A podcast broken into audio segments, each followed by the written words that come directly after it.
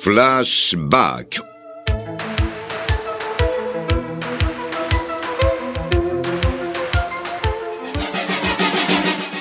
Producción y conducción de Agustín Benelli.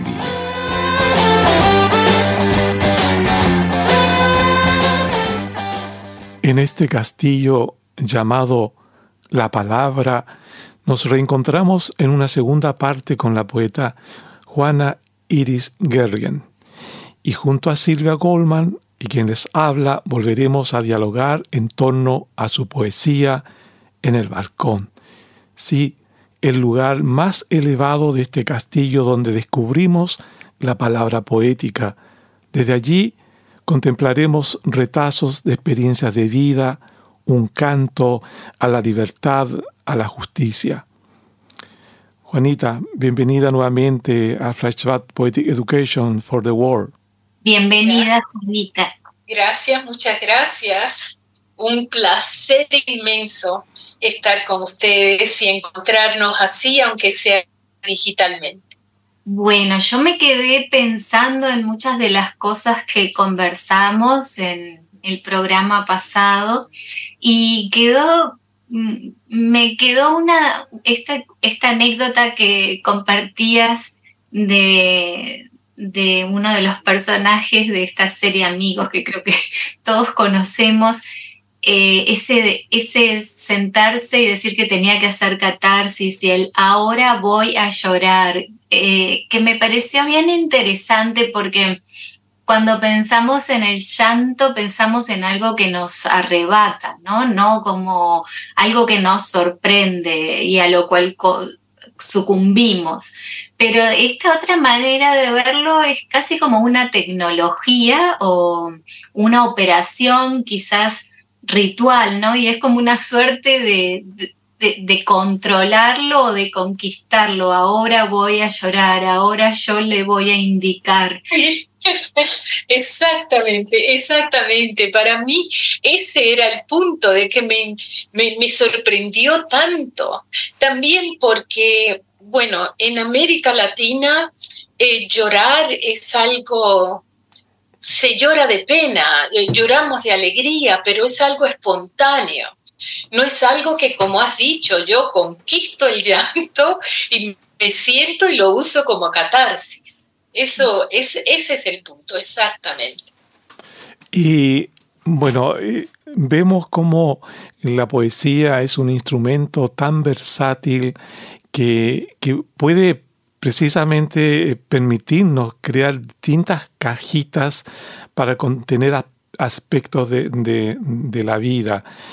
Y a mí sí me, preocupa un poco eh, a veces em, que eh, los poetas, el mundo de la poesía, la, comunidad poética, a veces la percibo como fuera de foco con respecto a la, realidad. Yo no sé si como poeta, y aquí no vamos a citar ningún nombre, pero yo tengo la impresión de que eh, en el mundo de la poesía, con toda la sensibilidad que podamos tener los poetas, a veces nos supera y a veces nos gana y, la, propaganda mediática que tiene el mundo nos sobrepasa, nos inunda y creemos cuentos que no son reales.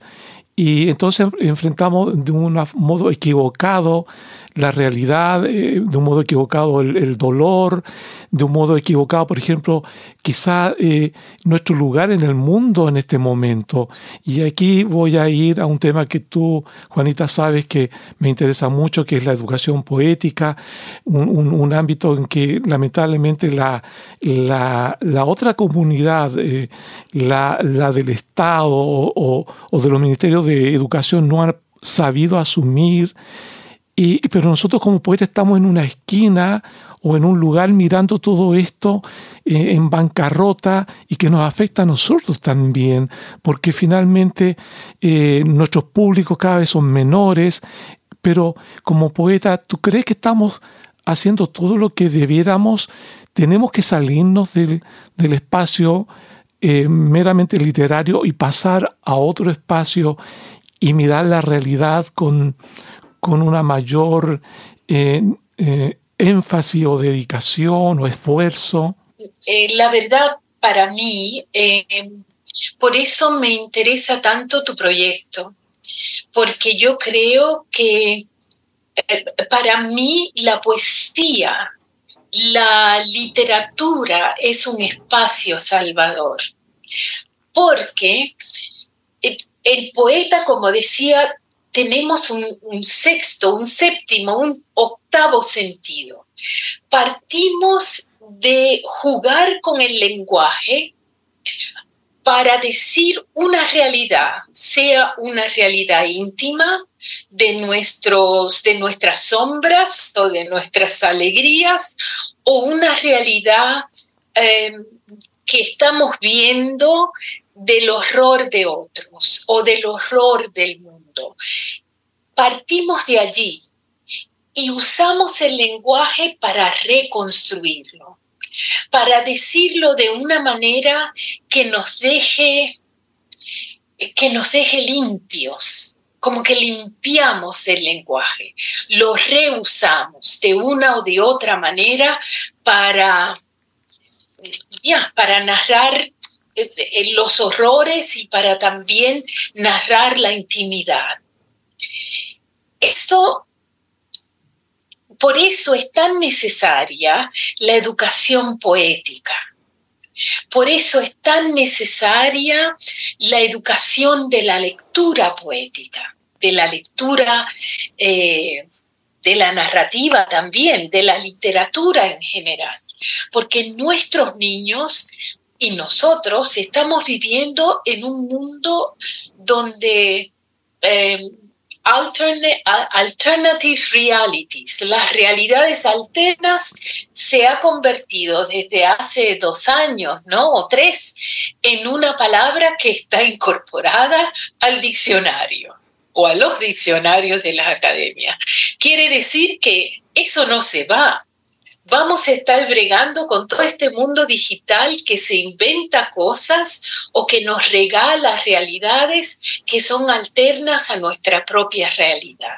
Pero un poeta no va, no, no se acerca a la realidad con los ojos, se acerca a la realidad con, con, todo, con los poros, con, con otras cosas que no son los ojos yo no estoy mirando, eh, por ejemplo, la muerte de mi padre, pues murió cuando yo apenas iba a cumplir nueve años, pero nunca lo, eh, para mí lo triste de ese momento de la realidad es que es irreal, porque yo no sé si mi recuerdo de mi padre es mío o es de las fotos o de los recuerdos de mis hermanos. Entonces yo vivo o he vivido una situación de realidad alterna, de realidad alterna con ese, con ese momento, ese trago amargo de la vida en mi propia vida. Nunca me he acercado o ahora que me estoy acercando, nunca me acerqué, la verdad es que yo puse eso así, en otro lugar, y seguí la vida, ¿no? Y bueno, de vez en cuando hablábamos de papá, pero eran los recuerdos de mis hermanos. Ahora que he vuelto a Puerto Rico, de repente eh, uno de mis hermanos también volvió y me dijo, vamos a ir a la finca, vamos a ver eh, donde vivíamos, la tierra de mi padre, no sé qué. Y al volver allí, lo que me entró, todos esos poemas del padre son impresiones de un séptimo sentido. No lo, no puedo decir que lo vi, lo escuché, lo, lo olí. No, e, eso eh, rebasa los sentidos de cualquier realidad y llega al punto de la educación poética. Yo creo que es la maravilla para mí de tu proyecto, porque tu proyecto tiene la, gran el gran alcance de, de querer enseñar, la gran meta de querer enseñar a los jóvenes a degustar la poesía, acercarse a la poesía con, con la vida, con el cuerpo, con el alma, con, con todo, y no necesariamente con el currículo, que es lo que hemos hecho hasta ahora y lo que lleva a los estudiantes a decir eso es difícil, no me gusta.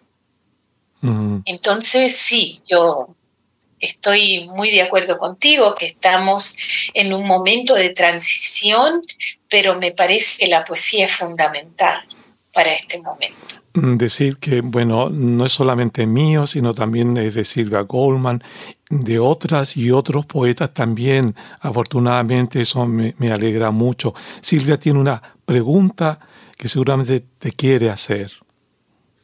Sí, bueno, retomando este, e, e, este tema em, de la educación poética, Juanita, y, también ah, sé por, por, todo lo que has hecho aquí en la, con las comunidades eh, en Chicago por la educación y por la educación poética.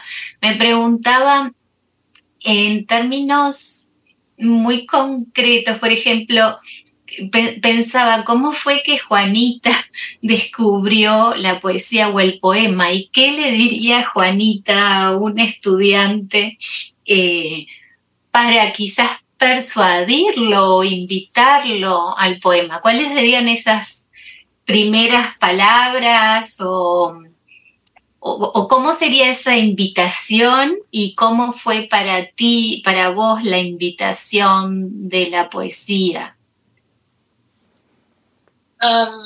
Pues yo aprendí a amar la poesía a los pies de mi madre. Mi mamá era cosía, era costurera y se sentaba a coser y, y a declamar poemas. Entonces yo creo que yo tendría 10 años. Estábamos en Colombia, fíjate, y yo tendría algunos 10 años. Y mi mamá estaba cosiendo un vestido para una boda y estaba em, em, poniéndole em, adornos al vestido y empezó a medio que recitar, medio que cantar un poema en latino porque mi mamá era sefardí. Entonces ella cantaba, todavía tenía de sus abuelos, creo, de sus padres, tenía un poco de ladino en ella. Y era un poema que decía ah, algo como, querida, eh, eh, era sobre, sobre la lucha de Jacob con el ángel. Y entonces era como un poema para contarle a una niña o a un niño ese momento en que la vida te, te obliga a forcejar y, y no, no darte por vencido. Entonces yo como que nunca había escuchado la voz de mi madre. Eh, Sabes que al declamar como que la voz cambia, no sé si cambia, pero la voz de mi madre cambiaba eh, era una voz como muy, no sé, como extraña escuchar a mi mamá como, como mi maestra casi. Entonces yo le, le dije, ay, eso, que, eso me gusta mucho. Eh, ¿Sabes más poemas? Y mamá me sacó un librito que existía hace años y años, que era las 100 mejores poesías, poesías latinoamericanas o una cosa así. Y me dijo, todas las de este libro me las sé. Si quieres poemas, pues siéntate. Empezó a declamarme poemas. Y estuvimos, bueno, mucho tiempo, yo haciendo mi tarea y escuchando a mi mamá. Y así pasó, pasaron los años y a los 13 años mi mamá me decía, a ver cuántas te sabes. Entonces, a mi favorita era una de un de un hombre que hacía reír a todos, viendo a Garrick, actor de la Inglaterra. Era un hombre que hacía reír a todos, pero era, estaba súper deprimido, se quería, no quería la vida, bueno. Entonces era un poema muy largo. Y a los 13 años yo se lo declamé a mi mamá. Entonces empezó una, un ejercicio de, ahora tú me das, ahora yo te doy. Y luego eso, eso es algo que sucede con la música, ¿no? Los jóvenes o los niños le gusta la música porque escuchan música. La poesía siempre ha sido un arte comunicativo. Los poetas eran en general, en realidad, juglares y se iban por ahí a decir sus poemas en las plazas. En las plazas no había esto del poema en el libro o el poema en la página. Era el poema en la voz o la voz en el poema. Y yo eh, es algo que a mí, a mí personalmente me ha funcionado muy bien con mis propios hijos, pero también con los estudiantes. Cuando teníamos la clase de escritura creativa, yo creo que le enseñé en DePaul y le enseñé después con la Fulbright en Alemania, y yo eh, le decía a los estudiantes que trajeran sus poemas favoritos. Un poquito que yo estaba haciendo con ellos lo que mi madre había hecho conmigo por años. De traer los poemas y, presentarles los poemas que ellos me presentaran a mí, me leyeran a mí y yo leerle a ellos. Y entonces habían una o dos clases al principio de la clase, que era lectura de poesía, pero lectura íntima de lo que me gusta a mí, de lo que te gusta a ti porque eso es lo que se hace. Yo nunca había oído de Silvio Rodríguez y un día mi hermano llegó a casa con un CD copiado de Silvio y me dijo, escucha esto. Y yo me puse a oírlo y dije, uy, me gusta eso. También tuve esa catarsis de la lectura por el oído. Entonces eso es lo que me, lo que me gusta, eh, lo, que, lo que creo que es la manera de pasar ese, ese amor por la poesía, de una manera que los estudiantes escuchen sobre la poesía y se acerquen con el oído, con el sentimiento, como se acercan a la música. A todos les gusta la música. Mis estudiantes me decían, no, la música nos gusta y le decía, ¿por qué no les gusta la poesía? Si la poesía es música. Pero ellos no lo veían así porque habían aprendido la interpretación tradicional de la poesía, que también lo hacíamos, por supuesto, de la rima y la anáfora y, la, y el símil y la metáfora, o sea, el estudio profundo de la retórica de la poesía en vez de la poesía como tal. Eh, me has dejado una imagen muy bella de tu madre en su costura, eh, eh, una esplendente imagen, la percibí de blanco y, iniciándote a ti en, el amor hacia la poesía. Y hay un poema que tanto a Silvia como a mí nos gustó mucho, eh, poema de la niña que revive al padre muerto. ¿Podrías tú compartirnos ese poema? Sí, con mucho gusto, con mucho gusto. Tiene un epígrafe de Javier Ávila, que es uno de mis poetas puertorriqueños favoritos. Ahora está haciendo performance por allí de comedia, pero es un poeta fantástico. Y él le escribe, eh, escribe en uno de sus poemas eh, a su padre, en el poema Mi padre, el epígrafe de este poema, Nunca te quise tanto como muerto.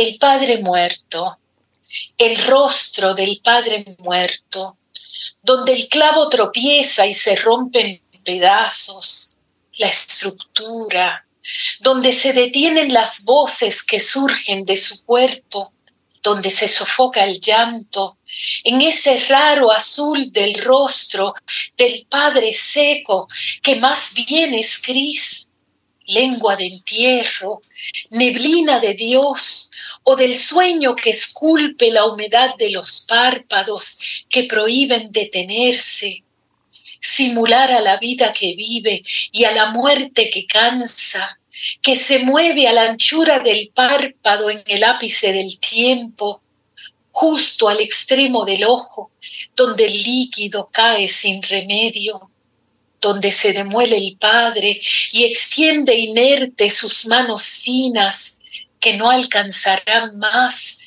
a su hija de casi nueve años.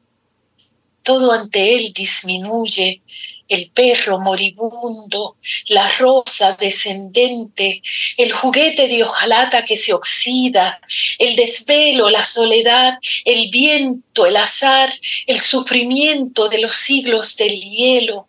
Nueve años, multiplicados hasta alcanzar casi cincuenta y siete, el ocaso en la experiencia del exilio el Padre que existe en el 60% de su H2O, en sus 97 grados Fahrenheit o en sus 37 grados Celsius.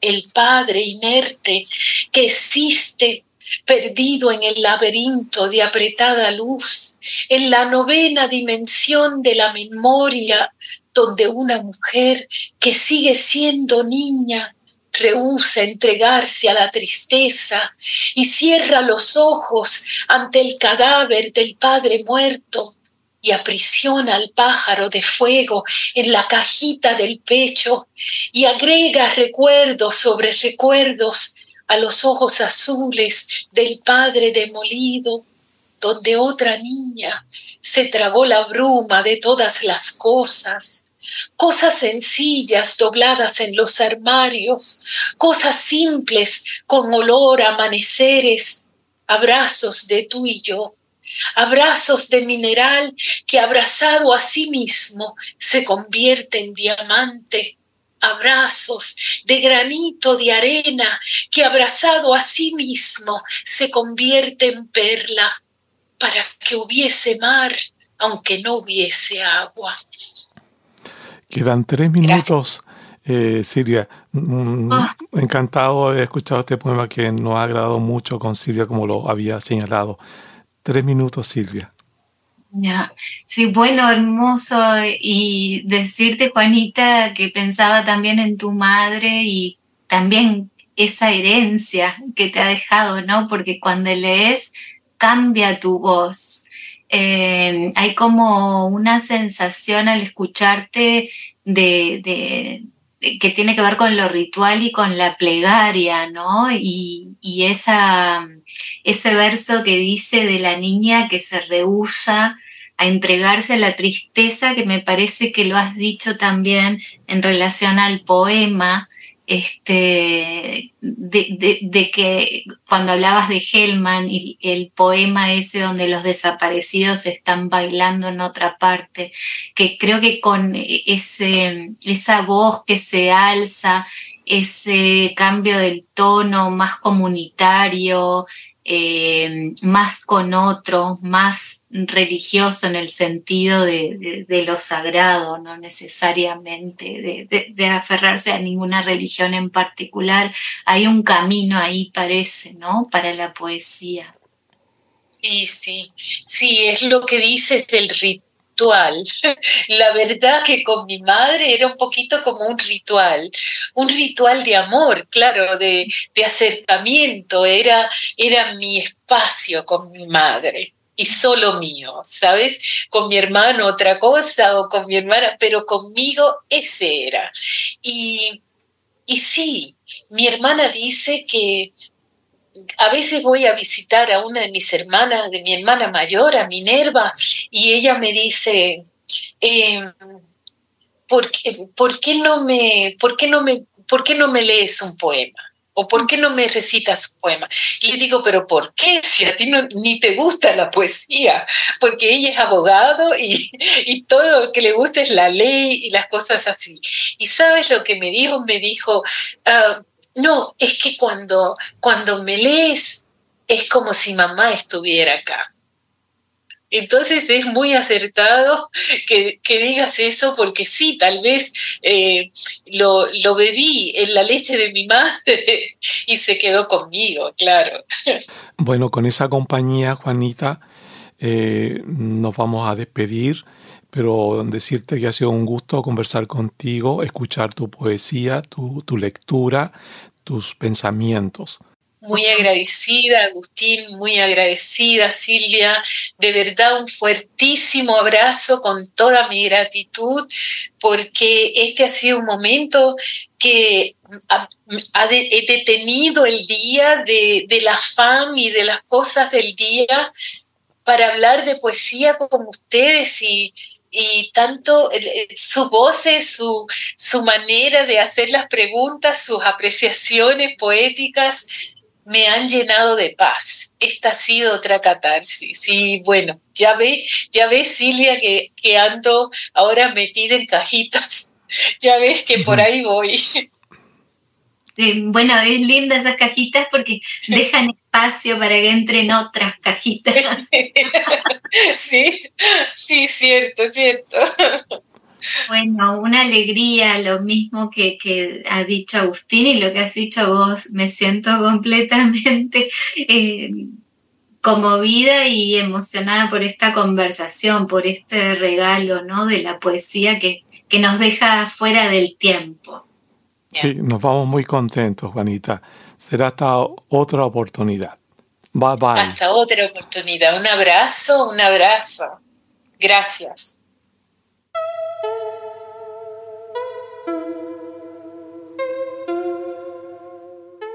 Flashback.